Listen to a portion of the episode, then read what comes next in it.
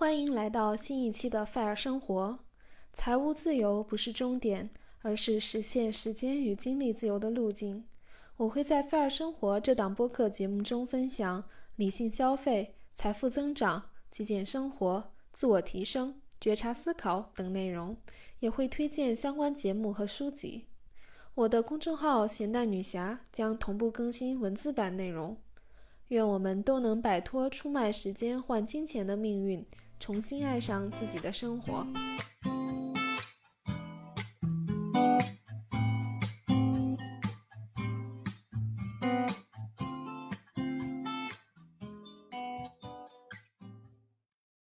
嗨，好久不见！上次更新播客还是在六月份，紧接着我就在准备一个类似于注册会计师的考试。可能是我备考期间消耗的有点多，所以八月份考完试以后，我的时间虽然充裕了很多，但我还是无法静下心来阅读和思考。没有输入和思考，也就很难有输出了。虽然我的播客订阅量很少，但是我很珍惜每一位听过我播客的朋友，真的，因为我知道。啊，大家都很忙，每个人最宝贵的财富其实就是他的时间和注意力，所以我不想浪费大家的时间。啊，虽然我的播客时长很短，但如果它能给你带来一点点的灵感，我就会觉得自己在做一件很有意义的事情。所以呢，啊，我也不想为了更新而更新，就一直拖到了现在。现在回头看我过去的三个多月，除了花一部分时间准备一个不知道以后会有什么用的考试以外，我竟然想不出自己在工作之余具体都做了什么事，也想不到什么让我印象深刻的时刻。我就这么放任着自己浑浑噩噩地度过生命中宝贵的三个多月，让它没有任何痕迹的流逝。现在想来，真的是有点懊悔。这两天我看了《披荆斩棘的哥哥》三万天演唱会，我很喜欢三万天这个主题，它好像能提醒我，如果幸运的话，一个人的一生只有三万天，所以我不应该再允许自己得过且过。我的一天可以是平凡的一天，但不可以是没有收获的一天。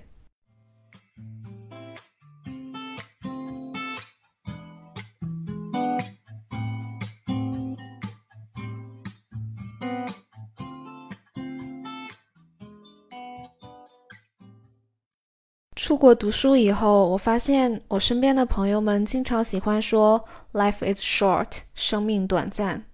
真的，我太多次的听到过这句话了。这句话一般出现在我和别人聊自己特别想要做的一件事的时候，对方总会鼓励我说 “life is short, just do it”。生命真的短暂吗？要我说，是的。而且我越来越觉得生命是很短暂的。我不知道你有没有这种感觉。就是，嗯，小时候呢，感觉日子过得很漫长；长大了，却感觉时光飞逝。我最近常有这种感觉，比如过去的三个多月，我真的是觉得一眨眼就过了。在《人生的智慧》这本书里，叔本华其实给出了很精彩的解释。他说，从年轻的角度观看生活，生活就是漫长无尽的将来；但是从老年的角度来观察呢？生活则是一段极其短暂的过去。当生活临近结束的时候，我们并不知道生活跑到哪里去了。这是因为所有无关重要的和不愉快的事情都从我们的记忆中被筛除掉了，于是遗留在我们记忆中的事情所剩无几。那为什么会有这么多无关重要的事呢？这是因为很多在开始时显得有意义的事情。经过多次永远不断的重复，逐渐就变得没有意义了。因此，我们更能回忆起我们的早年，而不是在这以后的时光。时间就这样不留痕迹地飞逝而去，犹如人们坐船离开海岸越远，岸上的物件就变得越少和越难以辨认。我们以往的岁月经历过的事情也是如此。有时候，我们的回忆和想象可以把尘封已久的一幕往事栩栩如生地重现在我们的眼前，事情仿佛就发生在昨天，它跟我们是那样的贴近。这其中的原因就是，我们无法同样生动地回想起这一幕往事和今日此时之间的这段时间都发生了什么。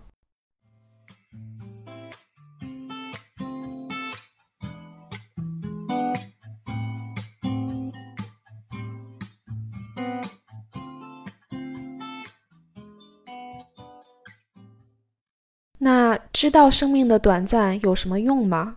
对我来说，我的一个转变就是更遵从自己的内心感受。以前的我有一些讨好型人格，会很在意别人对自己的反馈，和人相处时总会努力营造和谐的氛围，面对别人的要求也总是想要尽力满足。总之就是很希望自己是被别人喜欢的，也很不擅长拒绝。但是现在，在愈发认识到生命的短暂之后，对于那些会消耗自己生命力的人和事，我有了更多说不的勇气和底气。我们不妨用 “life is too short” 造句，句子的前半部分是 “life is too short”，后面可以接上那些你认为浪费生命的事情。我真的可以想到很多的例子，比如说 “life is too short to hold on to the past”。生命短暂，所以不要纠结于过去。生命短暂，所以不要害怕去迎接新的挑战。生命短暂，所以不要为鸡毛蒜皮的小事而争论不休。生命短暂，所以不要让消耗你的人和事占据你的生活。总之，我把这些浪费生命的事情统称为 bullshit。如果我们每个人都问问自己，过去都在哪些 bullshit 上面花费时间？我想每个人都有自己的答案吧。Life is too short for bullshit，所以呢，我们要勇敢的说不，尽可能减少 bullshit，这是对我们自己生命的尊重。不得不接受的是，有些 bullshit 是无法马上就轻松解决的。比如说，为了生活，不得不乘坐拥挤的地铁，忍受堵塞的交通，开无聊的会。对不喜欢的人微笑，还有收拾团队里其他同事的烂摊子。但更多的情况是，我们对 bullshit 是有选择的。那些我们明明可以避免的 bullshit，其实普遍具有诱惑力，引诱我们对他们敞开大门，然后允许自己为他们消耗自己的生命时间。拿我自己举例吧，嗯，最近我做过的最浪费生命的两件事，就是不停的刷综艺和打游戏。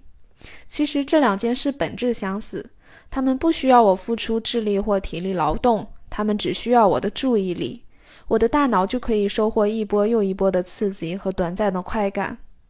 面对这些没有营养却又让自己上瘾的事物，我觉得很重要的是要时不时的跳出来人间清醒一下，问自己。人生只有三万天，我真的愿意以这样的方式度过吗？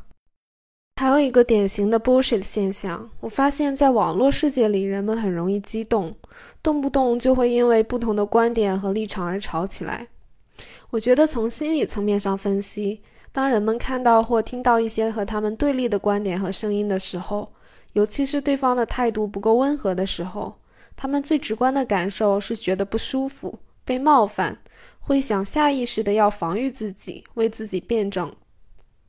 我没有微博，也很少在网络留言板里面写自己主观的评论，所以没有亲身参与过这些网络骂战。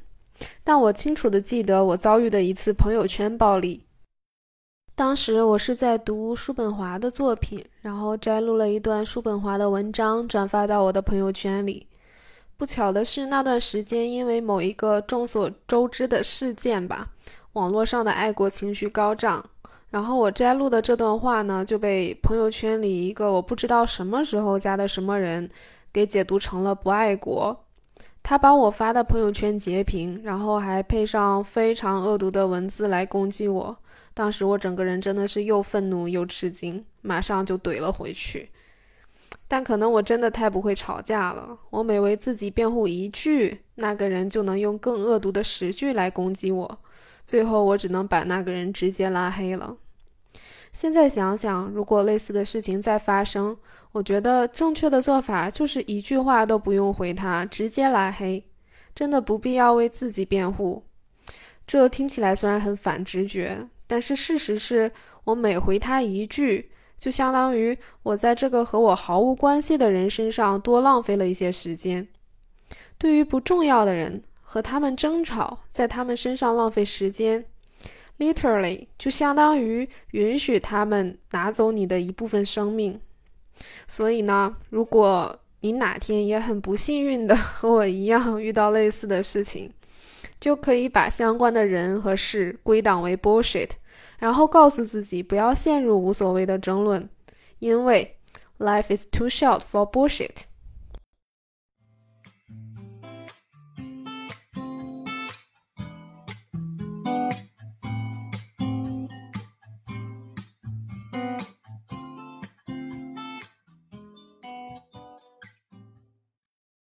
叔本华说：“我们在年轻时感受到喜悦之情和拥有生活的勇气，部分的原因是我们好比在爬山，走着上坡的路，因而并没有看见死亡。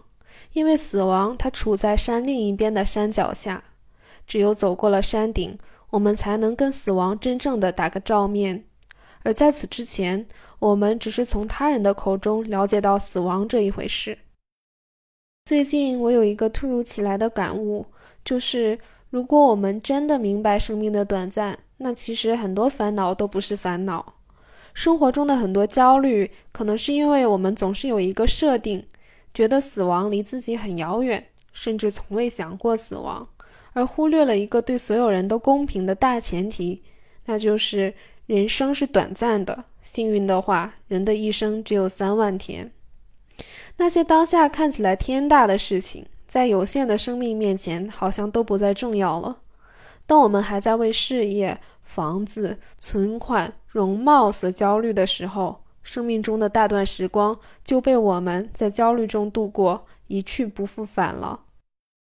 有个成语是“夏虫语冰”，完整的说法是“夏虫不可以语冰”，意思是夏天的虫子。它的生命周期只是夏天的那几个月，所以你无法和它谈论冬天的冰雪，因为那是他从未见过、无法想象的东西。在人类眼中，夏虫的生命实在是太短暂了。我们有谁会在意夏虫曾经烦恼过什么呢？但如果我们跳出人类的视角，以更长远的眼光来看，在某一个生命周期更为长久的多的物种面前，人类会不会就是那个夏虫呢？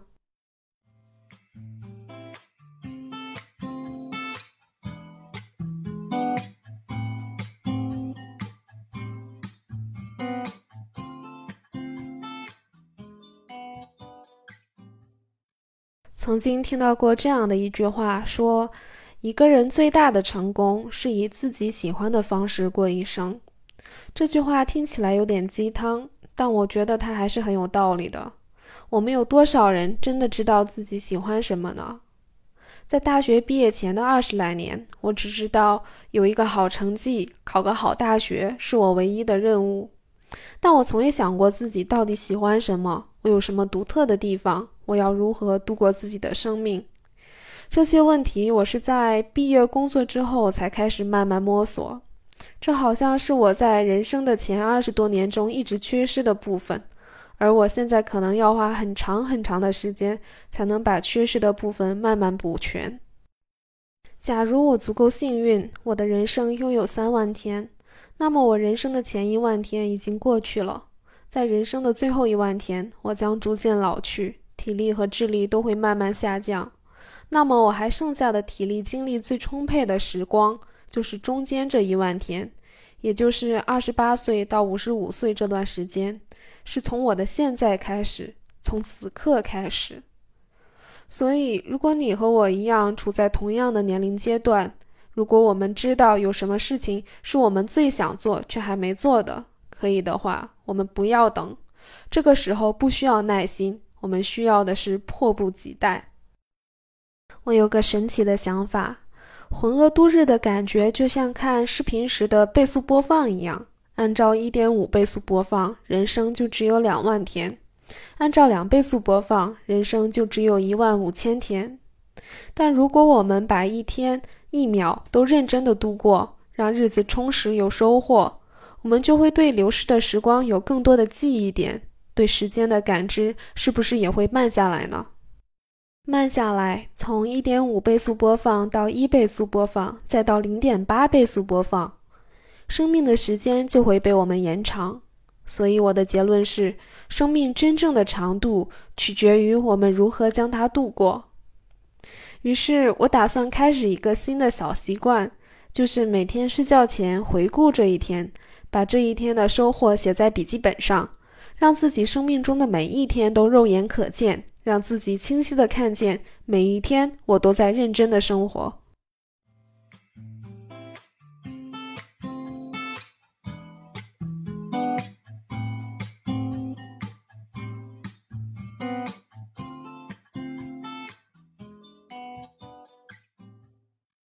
说个题外话，最近诺贝尔文学奖的得主颁布了，我还听了道长的那期节目，他是在讲诺贝尔文学奖是如何评选出来的，很有收获。不过不知道是不是只有我一个人，只知道诺贝尔奖是最厉害的奖，但却不知道诺贝尔是谁。我在诺贝尔奖的官方网站上找到了诺贝尔的生平介绍，他的全名是阿尔弗雷德·诺贝尔。他是瑞典的化学家、科学家、发明家和商人，以及后来被我们所熟知的诺贝尔奖的创始人。如果你也看到这个介绍诺贝尔生平的网页，你会觉得它真的是很简单的一页介绍，字里行间看不到任何的主观情感，完全只是罗列事实，简述诺贝尔的生平。但是我读到最后一段的时候，却觉得很受触动。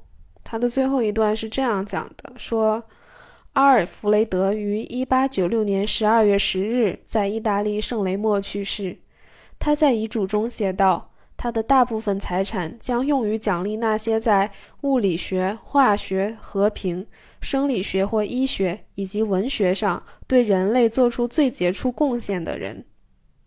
并非所有人都对此感到满意。他的遗嘱遭到亲属的反对。并受到各国当局的质疑。他的遗嘱执行人花了四年的时间，才说服各方遵循阿尔弗雷德的意愿。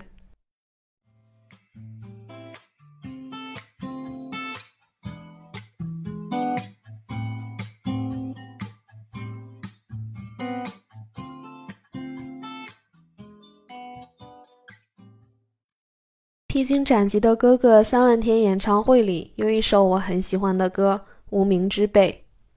没错，我们大多数人不是明星，不是作家，不是名人，我们都是平凡的普通人。也许很累，一身狼狈；也许卑微，一生无为。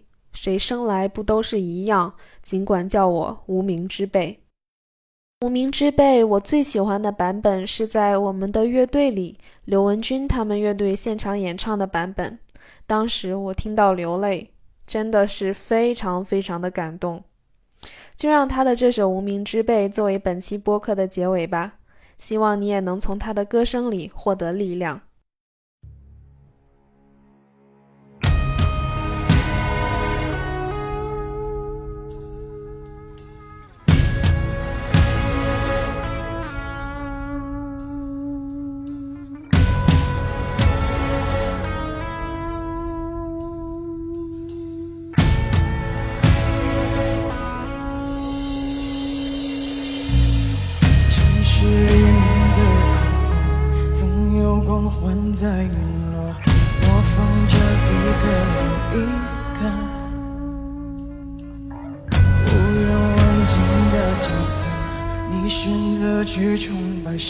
谁能怨恨谁呢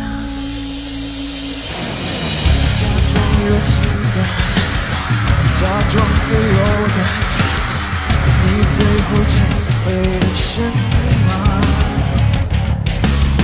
燃烧华丽的烟火绽放一次就足够了这是什么